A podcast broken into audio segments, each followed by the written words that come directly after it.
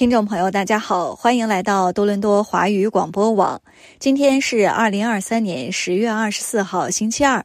接下来的新闻六分钟，带您快速了解今天的新闻大事。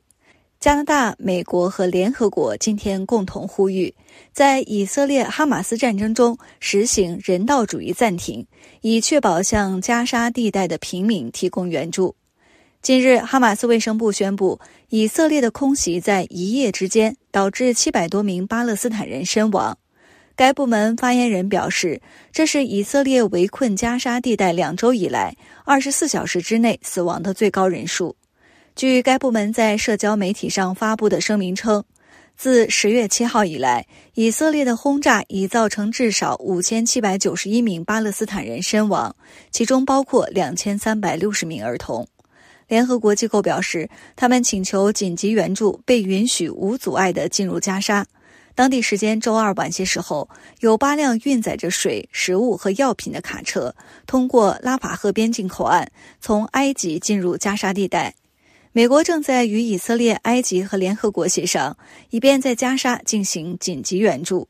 但各方一直在就检查援助物资的程序以及埃及和加沙边境的轰炸问题进行争论。一位美国高级官员表示：“虽然我们仍然反对停火，但我们认为与提供援助有关的人道主义暂停值得考虑。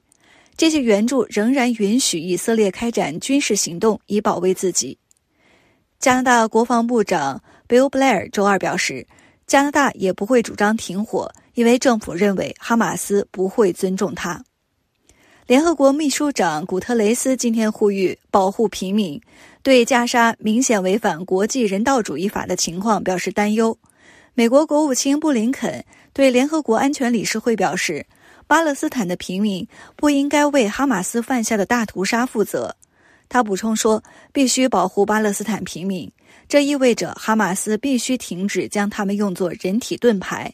这意味着以色列必须采取一切可能的预防措施，以避免对平民造成伤害。接下来，再来关注今天震惊加拿大社区的一起刑事案件。在周一晚间，位于安省 Sault Ste. Marie 小镇的居民区发生了枪击暴力案件，共造成五人身亡，包括三名儿童。据加拿大广播公司 CBC 报道，当晚十点二十分左右。警方接到报案称有人闯进一栋民宅，警方来到现场后发现该房屋内有一人中枪身亡，枪手在警方抵达前已经离开。十分钟之后，警方又接到报案说有人持枪闯入案发附近的另一栋民宅，此处距离枪案现场仅三公里远，大约五分钟车程。警方抵达后发现三名儿童中枪身亡，另有一成年人遭受重伤。警方在通报中确认，枪手也在该栋民宅内被发现。警方到场时，他已经开枪自杀身亡。警方称，这两起案件是相互关联的，而且是亲密伙伴关系暴力案件升级的结果，并非随机暴力行为，因此对公众没有威胁。多伦多豪华公寓项目 The One 延期数年，项目开发商 Sam Mirahi 因为成本超支和债务违约，被迫进入法院指定的破产接管，购房者也无法收回他们的定金。尽管接管公司上周四开始控制资金，但 Mirahi 先生仍然是该项目的开发商，这意味着买家暂时无法取回他们的定金。根据《环球邮报》看到的一份购买和销售协议的副本显示，只有在 Mirahi Developments 未能在2028年1月之前完成多伦多市中心的这座摩天大楼的情况下，购房者才有权获得定金退款。多伦多房地产律师 LegalClosing.ca 的 Mark Morris 说。建筑商的破产不是退还定金的条件。他补充说，建筑商通常会寻求一个非常长的完工日期，也给他们足够的时间完成建筑。The One 项目的现状让买家处于不确定的状态，直到上周，该项目的许多单位所有者还不知道存在严重的建设延误。预计现在该项目将延迟至2025年底才能完工。The One 最初设计为八十五层高，包括公寓单位、酒店和一楼的苹果商店。该项目未能向其贷款人支付多笔款项。